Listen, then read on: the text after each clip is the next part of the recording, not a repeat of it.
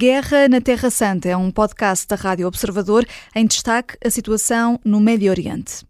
Daniela Nunes, bem-vinda. Eh, vamos ao contexto primeiro. Há aqui uma coincidência temporal, pelo menos, entre o que se está a passar no Médio Oriente e os ataques e ameaças que estão a acontecer na Europa. Em França, um ataque a uma escola e ameaça de bomba, um, ehm, a segunda em três dias no Palácio de Versalhes. Ontem, o ataque na Bélgica contra dois adeptos suecos que morreram. Temos a Suécia uh, preocupada com a segurança e Bruxelas e França em alerta máximo. E há aqui uma coincidência na forma como estão a ser tratados estes ataques, terrorismo.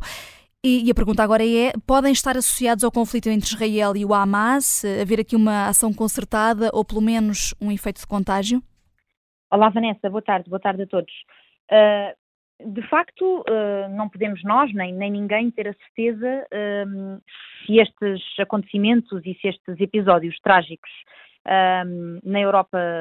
Ocidental e, e também na, na Suécia, uh, se tem alguma ligação com, com, o conflito em Israel. Mas o que é facto é que estes episódios estão a acontecer depois de um apelo que foi feito pelo Hamas uns dias de, depois de, do ataque a Israel, uh, foi feito um apelo uh, no, no, sentido de, de vingar uh, a Guerra Santa por todo o mundo e, e, sabemos como é, que, como é que esta Guerra Santa é vingada, até por outros episódios, fora do contexto deste, deste ataque que é, que é recente, sabemos como é que, à boa maneira terrorista, estes ataques já foram vingados na, na Europa, nos Estados Unidos e, e noutras regiões do mundo. Portanto, eh, mesmo que não estejam ehm, inteiramente e intimamente ligados, a verdade é que promovem entre nós, sociedades eh, ocidentais e europeias, promovem o medo, fomentam a sensação de que uh, a guerra é lá longe no Médio Oriente, uh, mas este tipo de apelos e este tipo de, de, de extravasar uh, destes ideais radicais e absolutamente extremados podem bater-nos à porta. E de repente não estamos à vontade em lado nenhum. Uh, enfim, nas nossas casas uh, poderemos ter uma sensação de maior segurança, mas se quisermos ir a um centro comercial, a uma gasolineira, a um hospital, uh, enfim, de repente tudo o que são espaços demasiadamente povoados uh, parecem ser uh, alvos apetecíveis para escolas, por exemplo, também, e, e, e em particular uh, as escolas, onde, onde vimos em França o que aconteceu há, há dois dias, porque para os terroristas não há nenhum alvo mais apetecível do que a vida humana e, em particular, o, o, o fator choque que é fazer mal a crianças e a jovens, uh, que, que, para os terroristas, eles sabem que, que a nós em particular nos, nos, nos dói especialmente e, e, e é um, são alvos fáceis para que nós deste lado uh, consigamos perceber e temê-los ao ponto de, de, de observar que eles conseguem uh, ir ao mais longe ao mais longe que se pode ir, que é fazer mal uh, a crianças, que nem sequer percebem o que é a guerra e o, e o, que é que está em jogo. Portanto, mesmo que isto não tenha nada a ver com, com o Hamas, mesmo que não seja o apelo do Hamas Uh, o verdadeiro autor, pelo menos o autor intelectual destes ataques, destes três ou quatro ataques uh, recentes, um, é evidente que, que, que o medo que, que, este, que este apelo fomenta acaba por não nos deixar dissociar por completo o que se está a passar na Europa e, e, e o medo que, que este apelo provoca da própria uh, guerra e do próprio conflito em Israel. Uhum. Uh, enquanto isso, a ONU diz que a ordem de evacuação do norte de Gaza pode constituir uma violação do direito internacional e tem havido dúvidas quanto à proporcionalidade na retaliação de Israel. Uh, Daniela Nunes, pedi-lhe uma análise e que consequências é que essa violação, ao comprovar-se, pode ter no apoio, por exemplo, dos Estados Unidos aos israelitas. Joe Biden, o presidente norte-americano, já disse que seria um erro Israel ocupar Gaza. Eu, sobre essa pergunta, eu diria que temos que começar aqui por entender uh, qual é o papel das Nações Unidas neste, neste contexto trágico em que, em que Israel e, e em particular, a, a, faixa de Gaza se encontram. E esse papel é fundamentalmente uh, um papel humanitário, ou seja, as Nações Unidas, uh, aquilo por que procuram velar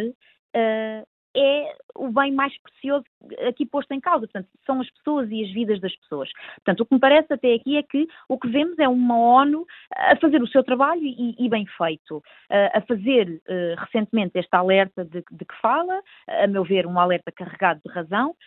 sobre, sobre a tarefa quimérica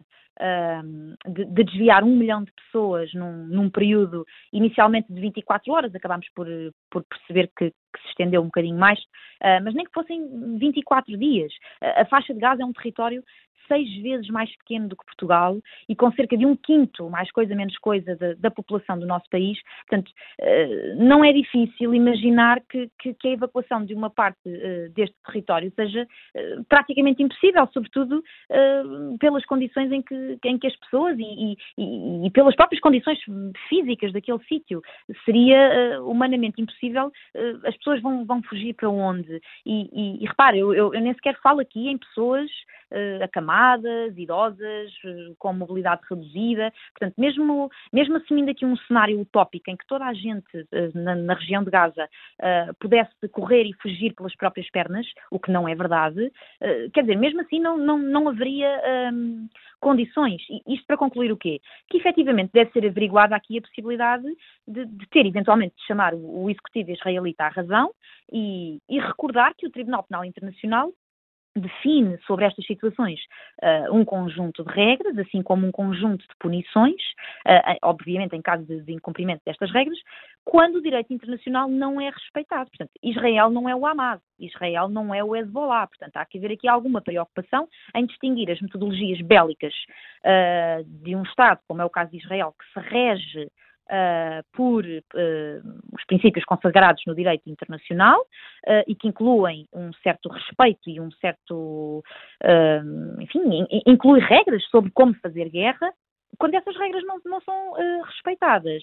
Uh, quer dizer, uh, o papel das Nações Unidas é justamente este, é, é, o de demonstrar que uma ordem de transferência forçada de civis aliada à ameaça de, de cerco daquele pedacinho de terra, quer dizer, o, o que isto acaba por resultar é, é num impedimento prático de, de, de, qualquer evacuação segura e efetiva, e deve ser uma preocupação de Israel que esta evacuação, já que tem a preocupação de a anunciar, devem tentar garantir que ela é segura porque senão então é, é, um, é um alerta falso que Israel está a fazer do ponto de vista moral. Eles não têm interesse nenhum em, em têm interesse em ficar bem para a fotografia, mas depois não têm interesse em que as pessoas realmente se desviem daquele território uh, de forma eh, segura e efetiva. Portanto, parece-me a mim que, que, está aqui a ser feito um trabalho muito importante das Nações uhum. Unidas e, e, para aqueles que se desacreditam de organizações como esta, uh, aqui temos uma prova de que uh, é importante a atenção que, que, que a ONU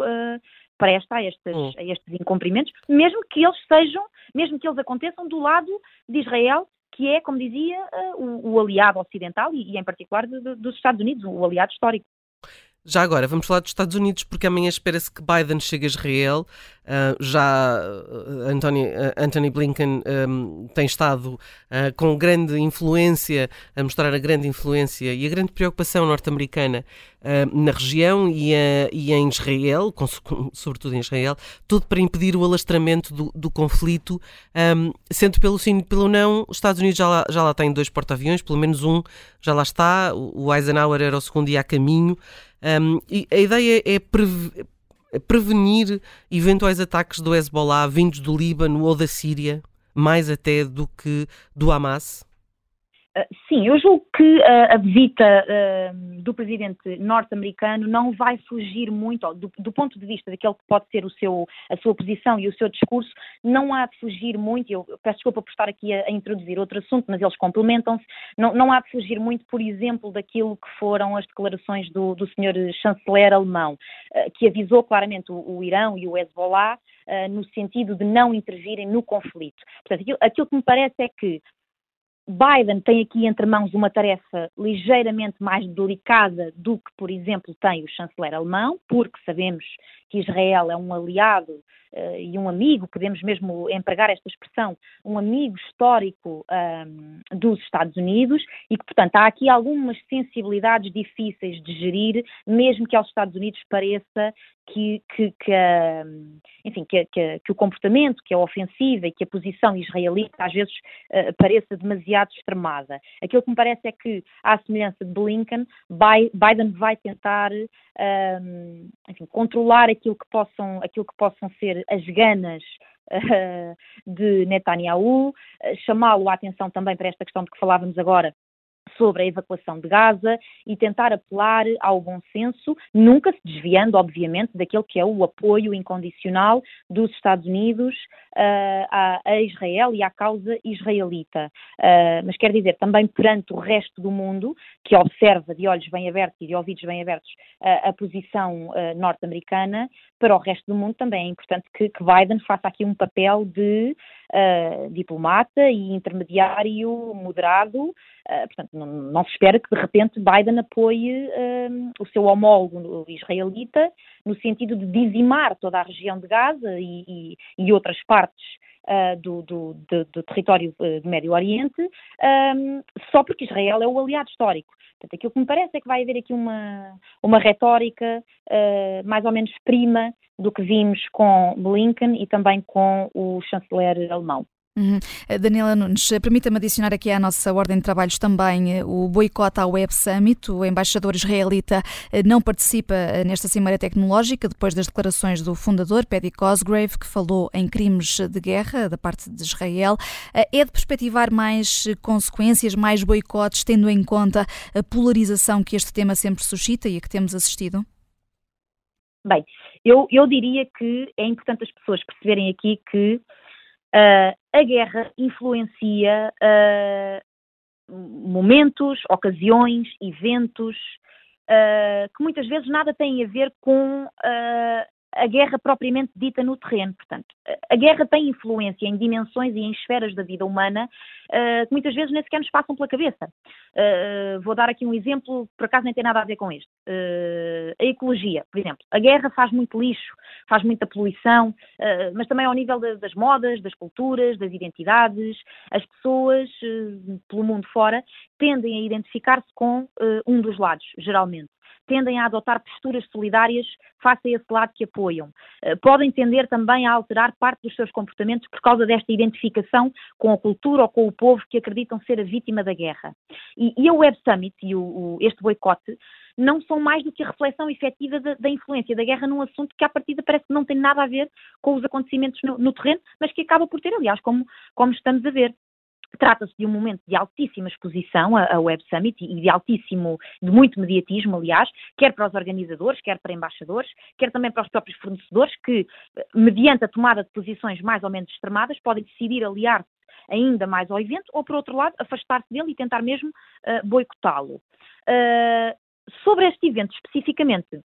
nas últimas horas, não, não foi há muito tempo, vimos também que o Sr. Cosgrave, o, o, fundador da Web Summit, acabou por uh, vir pedir desculpa publicamente uh, por ter podido ferir algumas suscetibilidades de alguma maneira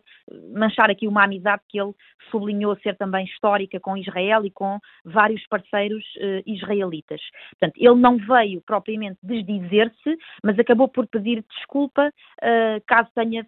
magoado estes parceiros. E, e isto são mesmo palavras dele. Portanto, provavelmente até à concretização da Web Summit pode ser que isto se resolva e que, que de alguma maneira não tenha passado de uma espécie de mal-entendido, uh, na medida em que, em que o Sr. Cosgrave frisou, uh, ou melhor, o, o, que ele frisou não foi uma condenação da causa israelita, ela própria, foi antes uma condenação à resposta em particular de Israel uh, face ao, ao, ataque do passado dia 7. Uh, que obviamente, e, e, temos que concordar, é, é uma resposta uh, que compromete muitas vidas, como também comprometeu, bem sei, o ataque do, do Hamas, hum. e, e, são vidas